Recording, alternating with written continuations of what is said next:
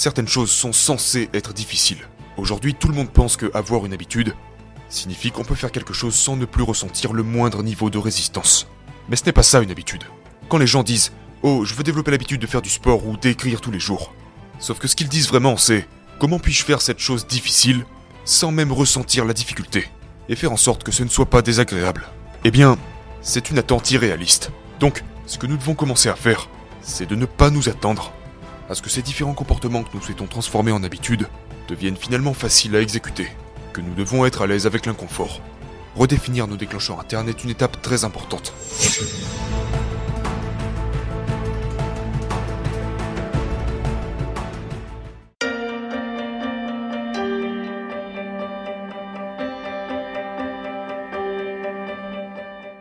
Comment avez-vous exploité ces euh, sentiments lorsque vous avez commencé à reconnaître que vous les aviez et que vous aviez ces outils? Qu'avez-vous commencé à faire pour les mettre en pratique? Ok, je vais vous donner, un excellent exemple. J'avais un terrible trac, d'accord? Mais je suis conférencier professionnel pour gagner ma vie, donc ça craint un petit peu, n'est-ce pas? Et j'avais l'habitude de, euh, vous savez, chaque fois que je montais sur scène, je, je ressentais ces signaux que mon corps m'envoyait. Vous savez, le cœur qui bat, les mains moites, et rien qu'en y repensant en ce moment, je peux le ressentir. Vous savez, le stress, la pression, je commençais à devenir nerveux et à dire Oh mon dieu, vous savez, les gens vont voir que je transpire des aisselles, que mon front est recouvert de sueur. Je ne vais pas réussir à parler correctement.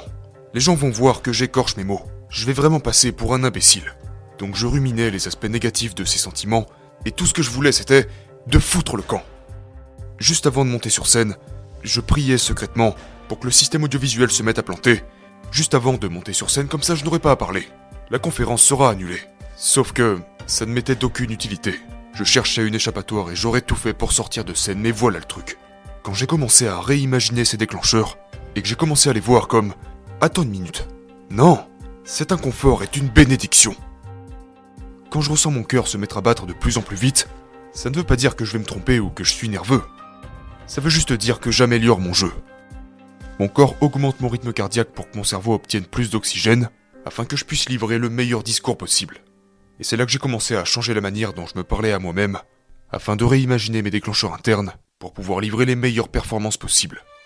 Lorsque je m'assois pour écrire, ok, écrire est vraiment très difficile. Vous savez ça. Écrire est un travail vraiment difficile, n'est-ce pas? Et je déteste quand les gens disent Oh, faites juste de l'écriture une habitude. Vous devez juste en faire une habitude. C'est ridicule. Je n'ai jamais transformé l'écriture en une habitude. Pourtant j'ai déjà écrit des milliers d'articles à ce jour, deux best-sellers, mais pour moi écrire n'est jamais devenu une habitude. Parce que ce n'est pas quelque chose qu'on peut faire sans être vraiment conscient dans le moment. C'est difficile du début à la fin. Mais voilà le truc. Certaines choses sont censées être difficiles. Aujourd'hui, tout le monde pense que avoir une habitude signifie qu'on peut faire quelque chose sans ne plus ressentir le moindre niveau de résistance. Mais ce n'est pas ça une habitude. Quand les gens disent Oh, je veux développer l'habitude de faire du sport ou d'écrire tous les jours, Sauf que ce qu'ils disent vraiment, c'est comment puis-je faire cette chose difficile sans même ressentir la difficulté et faire en sorte que ce ne soit pas désagréable? Eh bien, c'est une attente irréaliste. Car voici ce qui se passe. Les gens s'engagent sur cette voie de former entre guillemets une habitude, et puis ils entendent ces gourous dire qu'après 60 jours ou après 90 jours, c'est censé devenir une habitude. Et donc ensuite, qu'est-ce qui se passe? Eh bien ça ne marche pas. Une habitude ne vous demandera jamais zéro effort. Parce que la pratique délibérée, vous savez, la règle des 10 000 heures, tous ces concepts pour vraiment s'améliorer dans quelque chose requièrent une profonde concentration, un engagement inébranlable. Vous devez être pleinement présent. Et c'est l'antithèse d'une habitude. C'est le contraire d'une habitude. C'est la pratique délibérée. Donc quand nous avons ces attentes du genre Oh, je veux en faire une habitude. Et puis, 60 jours plus tard, vous êtes là, genre Attends une minute. Comment se fait-il que j'ai toujours du mal à faire du sport tous les jours? Comment se fait-il que je ne puisse toujours pas écrire sans effort? Et puis, vous savez quoi? Ils ne blâment même pas l'auteur du livre qui leur a donné une mauvaise technique. Non, ils se blâment eux-mêmes. Ils se disent Oh, je dois être mauvais, je dois être moins bon que les autres, il doit y avoir quelque chose qui ne va pas chez moi. Et ils se retrouvent dans une situation bien pire que quand ils ont commencé. Donc, ce que nous devons commencer à faire, c'est de ne pas nous attendre à ce que ces différents comportements que nous souhaitons transformer en habitude deviennent finalement faciles à exécuter, que nous devons être à l'aise avec l'inconfort. Redéfinir nos déclencheurs internes est une étape très importante. Maintenant, il y a différentes façons de faire cela. Et j'en ai parlé dans le livre, mais il s'agit en fait de réimaginer ces déclencheurs internes, de sorte que lorsque vous ressentez de l'ennui, euh, quand vous êtes à votre bureau, ou en train de travailler, vous savez comment y remédier, d'accord? Quand vous... Vous savez, très souvent quand je m'assois pour écrire, J'ai l'impression de vouloir tout faire, mais en fait non. J'ai juste envie de partir. Et donc, juste avant de commencer à écrire, je me dis Oh, faut juste que je fasse ça rapidement avant de commencer. Il faut que je fasse cette recherche sur Google rapidement. Qui se transforme en 3 heures après lesquelles vous n'avez encore rien fait. Exactement. Et le plus souvent, nous n'avions même pas vraiment besoin de faire ça. Nous aurions pu simplement commencer à écrire.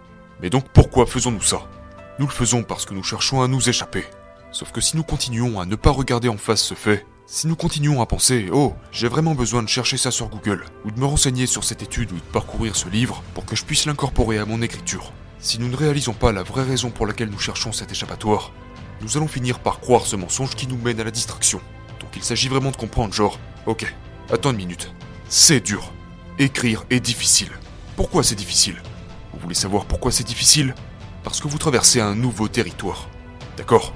Lorsque vous travaillez sur quelque chose qui n'a jamais été fait auparavant, lorsque vous avancez vers quelque chose sans trop savoir ce que c'est, c'est un travail difficile, n'est-ce pas? C'est un territoire inconnu et un territoire inconnu requiert plus d'efforts pour pouvoir passer au travers. Un chemin qui a déjà été pavé est très facile à traverser. Mais lorsque vous empruntez un nouveau chemin, vous devez le débroussailler. Et c'est ce débroussaillage qui nous impacte émotionnellement, sous la forme d'ennui, d'incertitude, de fatigue, et c'est ce qu'il faut. Donc ce qu'il faut faire, c'est le ressentir et l'accepter. Et pour ça, il y a quelques techniques à connaître. Par exemple, une des techniques dont je parle dans le livre est la règle des 10 minutes. Dans la règle des 10 minutes, il est dit que vous pouvez céder à n'importe quelle distraction. Pas maintenant, d'accord? Et cela s'applique tout aussi bien avec ce morceau de gâteau au chocolat. Parce que vous savez que vous ne devez pas le prendre si vous essayez de perdre du poids. Pareil avec la cigarette si vous essayez de ne plus fumer. Pareil avec les réseaux sociaux ou les emails. Quand vous savez qu'à la place vous devez travailler sur quelque chose d'important. Donc la règle des 10 minutes dit que je pourrais céder à cette distraction mais seulement dans 10 minutes à partir de maintenant. Et la première chose que les gens disent quand ils entendent parler de cette règle, c'est Mais pourquoi ne dites-vous tout simplement pas non? Mais pourquoi ne vous en privez-vous pas tout simplement complètement? Pourquoi avez-vous besoin de cette règle idiote? Vous savez, à la place de simplement s'abstenir. Malheureusement, ce que nous savons de la recherche littéraire, c'est que l'abstinence se retourne souvent contre vous lorsque vous vous dites Non, ne fais tout simplement pas ça. Puis on se prend la tête, on se prend la tête. Exactement. Pourquoi on se prend la tête? Parce que cette technique que vous connaissez, la technique d'abstinence totale, c'est comme tirer sur un élastique. Si vous avez un élastique, et que vous tirez dessus, et que vous tirez, tirez, tirez, au bout d'un moment, vous ne pouvez plus tirer et l'élastique va casser. Sauf que ça ne va pas seulement revenir là où vous avez commencé à tirer, non, ça va ricocher à travers la pièce. Cette tension qui s'accumule devient elle-même un déclencheur interne et ironiquement, quand nous y cédons, nous renforçons le comportement précis que nous essayons d'éviter. Laissez-moi vous donner un exemple. Quand quelqu'un se répète à longueur de journée ne fume pas, ne fume pas, ne fume pas, ne fume pas, généralement il finit par prendre cette cigarette. Et ce sentiment, genre, de soulagement. Le soulagement de cette tension liée au fait de se dire non est en fait ce qui fait du bien. Quand ils enquêtent sur les fumeurs et qu'ils leur demandent Aimez-vous vraiment la sensation de fumer? Eh bien, il s'avère que l'écrasante majorité des fumeurs n'aiment pas le goût de la cigarette, ni même la sensation de fumer. Ce qu'ils aiment, ce à quoi ils s'habituent, ce à quoi ils sont devenus accros, n'est en fait pas la nicotine. En fait, c'est le soulagement de ne pas avoir à se dire de ne pas faire quelque chose qu'ils veulent faire. Et aussi fou que cela puisse paraître, je veux dire que ça m'a vraiment époustouflé quand je suis tombé sur cette étude. Et c'est assez étendu à ce stade. Ce n'est pas seulement la nicotine. Il s'agit vraiment de ce soulagement de ne pas faire quelque chose en y cédant éventuellement. Donc ça c'est la règle des 10 minutes. Ouais, il ne s'agit pas de dire non, mais juste pas maintenant. Ce n'est pas dire non, c'est dire pas encore.